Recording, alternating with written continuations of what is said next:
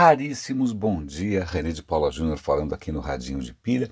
Sexta-feira, curiosamente, é, alguns meses atrás, os números do Radinho deram um salto, praticamente duplicaram, quase triplicaram. E agora eles estão de novo voltando para um patamar um pouco mais, é, menos surpreendente. É, eu não sei o que, o que, aconteceu, não foi nenhuma mudança de pauta, talvez tenha sido algum lugar que estava de alguma maneira recomendando a gente, deixou de recomendar, mas de qualquer maneira eu tento não me pautar pelos números. Aliás, eu evito ao máximo cair nesse tipo de armadilha de neura, porque eu acho que essa é uma fragilidade do nosso sistema operacional. É, ficar viciado em correr atrás desses números malucos. Aliás, eu não sei se eu cheguei a comentar com vocês, alguns anos atrás, sei lá quanto tempo atrás, um amigo criou uma das primeiras corretoras de Bitcoin aqui. Eu não especulo, eu não, não invisto, eu não gosto muito dessa coisa especulativa, mas para fazer uma graça com ele, eu criei uma conta lá e para não ficar em brancas nuvens, eu falei, ah, vou colocar 150 reais aqui. Aí comprei lá 150, 100 ou 150 reais de, de Bitcoin e desencanei. Eu sei que quando teve esse boom é, do Bitcoin há pouco tempo atrás. Eu falei, eu acho que talvez eu tivesse. Aí eu resgatei, entrei em contato com o rapaz. Ele falou, não, mas eu vendi, agora tem outro nome. É outro... Aí eu entrei em contato com esse pessoal. Eles, bom, o tempo que eles demoraram para recuperar minhas informações e para me informar o quanto eu tinha foi tão grande que eu, eu, aquela, aquela, aquele pico né, dos, sei lá, quantos, 30 mil reais desapareceu. E aí, no fim, eu descobri que eu tinha 0,15, sei lá o quê, e que os meus, sei lá, cento e poucos reais tinham virado quase 6 mil reais. Eu falei, uau, não estava esperando por essa tal. E aí, pela primeira vez, eu me vi nesse, nessa, né, nesse território de ficar nessa coisa especulativa.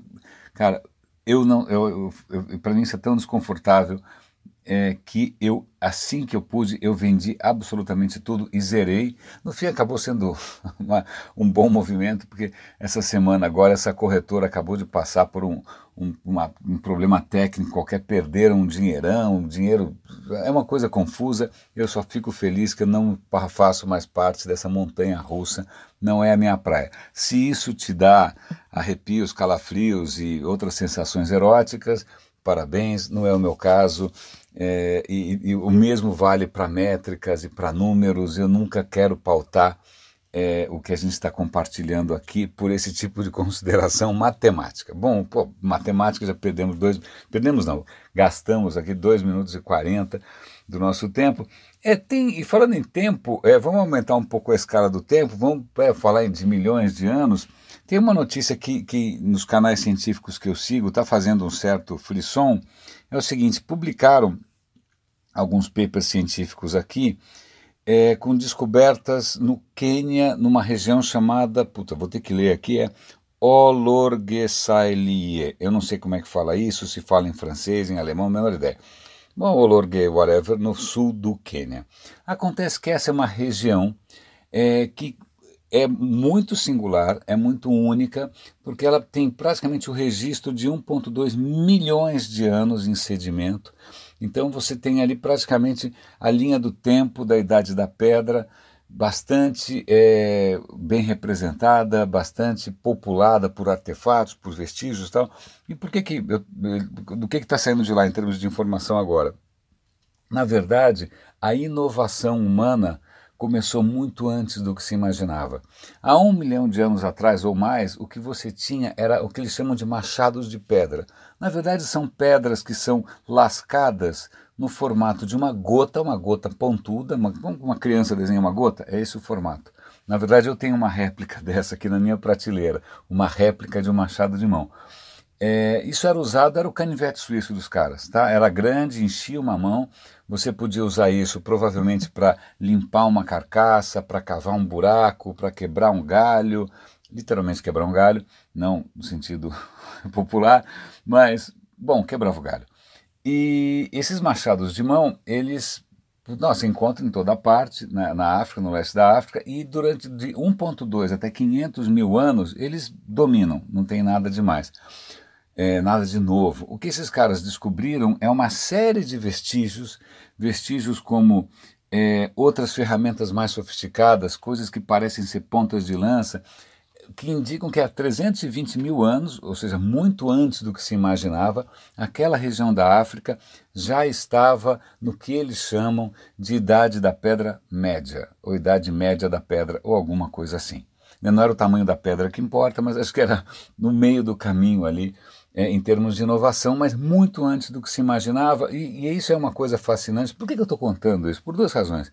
Primeiro, porque é fascinante ver que o quanto essa, esse tipo de inovação técnica, inovação das ferramentas, inovação é, é, faz parte da história humana. Segundo, porque uma das grandes inovações aqui vem do fato de eles perceberem que alguns dos artefatos, pontinha de lança, seja lá o que for, eram feitos de materiais que não existiam localmente, que só existiam a 100 quilômetros de distância. Então, isso indica, isso sugere provavelmente redes de comunicação é, redes sociais, né, não no sentido facebookico, é, redes sociais entre comunidades diferentes que estavam trocando matérias-primas. Já é uma super inovação, porque isso ajuda bastante né, a todo mundo sobreviver, tomar lá da cá. Né? E por último, vestígios de pigmentos, materiais sendo usados como pigmentos, o que indica é, comunicação ou qualquer coisa simbólica. O cara podia estar tá pintando o rosto, podia estar tá tingindo roupa, podia estar tá fazendo coisas na parede, né, arte, muito antes do que se imaginava. Né? Então veja que interessante, vestígios materiais muito, imagina, ia passar batido para qualquer um de nós, já indicam o, o, coisas que né, já mostram o, o que é que a humanidade pode e vai virar no futuro. É, eles acham que algumas dessas inovações são pressionadas por mudanças ambientais. A região naquela época passou por terremotos, mudanças climáticas, secas, então sobreviveu quem conseguiu realmente sair um pouco do padrão do machado de pedra e desenvolver ferramentas mais sofisticadas. Eu vou dar o link aqui, eu acho emocionante, na boa, eu, eu pode, mas eu acho emocionante não só a gente resgatar esse passado da gente, mas também quando a própria ciência fala: olha, a gente não tinha ideia, a gente estava errado, então vamos reescrever tudo de novo. O que também tem a ver com a próxima notícia, que é sobre os denisovanos. É, eu acho que é assim que fala. Né? Denisovanos é o seguinte: é, sabe-se que em algum momento os humanos cruzaram com neandertais. Não é que cruzaram assim no, no meio do caminho, cruzaram é reproduziram. Houve é, houve contatos de natureza íntima que é, os vestígios estão por aí, grande parte dos, dos, humanos hoje de ascendência europeia tem uma porcentagem de 1 a 4% de DNA, é, é, como é que chama? De Neandertal. Algum tempo atrás descobriu-se, na, na, na, acho que na Sibéria, é, um vestígio ridículo, acho que é um fragmento de um dedo, um negócio realmente muito pequeno, quando os caras foram mapear o DNA, eles descobriram que era uma linhagem humana, uma linhagem né, da, do, da, da, dos nossos ancestrais completamente desconhecida, provavelmente derivada dos Neandertal, tipo 300 e poucos mil anos eles derivaram dos Neandertal e tiveram um caminho diferente. E na hora que você pega o DNA desses caras e começa a mapear populações humanas modernas, tudo indica que a gente não só cruzou com Neandertais, é, será que esse é o plural correto? Neandertal, Neandertais? Ou Neandertals? Não sei, é, é, curiosidade, mas Neandertal é do Vale de Neander, porque tal em alemão é vale. Mas então não sei como é que fala isso no plural. De qualquer maneira, analisando a genética dos, dos humanos modernos, percebe-se que é, em algum, em dois momentos muito nítidos, a humanidade cruzou com esses denisovanos. De novo, cruzou no sentido sexual porque há vestígios do DNA desses caras em algumas populações na Ásia. Então, olha só a nossa a história da nossa família não para de trazer surpresas, né? Ela tem um pouco mais de sexo e, e rock and roll do que a gente podia imaginar. Curiosamente, a gente sabe muito pouco sobre os denisovanos. É, eu vou, tanto que eles nem têm um nome ainda, não é que eles são homo whatever, não, não, não chegaram a um acordo ainda sobre o homo que que eles são né, homo, sei lá, homo com amaciante, não sei. É, então essas, mais, temos aí mais parentes do que a gente é, imaginava. Mais uma outra coisa interessante, é interessante eu fico pensando em umas certas coordenadas, numa certa capital federal, mas acontece o seguinte: tem um satélite chinês que vai cair. Em algumas próximas semanas, ninguém sabe ao certo, uma estação especial, espacial chinesa é, que foi abandonada. É, os chineses perderam o controle, simples, eles não conseguem mais controlar é, a posição ou, ou a operação desse satélite e ele vai cair. Onde ele vai cair, ninguém sabe ao certo, porque a hora que ele começa a baixar de órbita, a, a, começa a entrar no comecinho da atmosfera terrestre, essa atmosfera sujeita as chuvas e trovoadas metafóricas, claro, não, não, chove lá, mas se tem uma explosão solar, se não tem, se tem algum tipo de corrente, se não tem. Então ali é uma região um pouquinho mais imprevisível. Vai cair, se você pegar o um mapa mundi e pegar a faixa ali que tem Brasil, tal, é, pega essa faixa está ali relativamente em risco. Né? Quando esse satélite cair, ele não vai cair como um tijolão, ele vai quebrar e ele vai cair praticamente numa esteirinha, assim, tum, tum, tum, tum, um pedaço atrás do outro. Existe chance de atingir cidades? É, não se sabe. Eu, se desse para encomendar, eu penso numa, mas deixa para lá. Não leiam os meus pensamentos, mas teremos surpresinhas. É, o que é engraçado que é, a estação espacial em chinês chama Palácio Celestial. É, literalmente o palácio caiu, está né, caindo agora. Só para encerrar, eu acho que é uma notícia. Tem uma, eu não vou comentar do Bitcoin, da, da, etc e tal. Eu vou esperar a coisa acalmar. É, amanhã, talvez, segunda-feira, talvez eu comente de algumas coisas aqui. Tudo indica que vai chegar um momento em que não vale mais a pena minerar Bitcoin. Curioso, mas isso é cedo para dizer. Mas o que, o que autoridades americanas estão dizendo publicamente é que é, agentes russos, certamente russos, estão sistematicamente atacando ou tentando atacar ou infiltrar a infraestrutura americana. O que, que eu chamo de infraestrutura? Que tal usinas elétricas? Que tal fábricas? Que tal uma usina nuclear? Os ataques, segundo as autoridades, estão acontecendo centenas de milhares de vezes por dia. A coisa é programada, é deliberada, é, é, é super estratégica. Por exemplo, eles querem infiltrar uma certa usina X.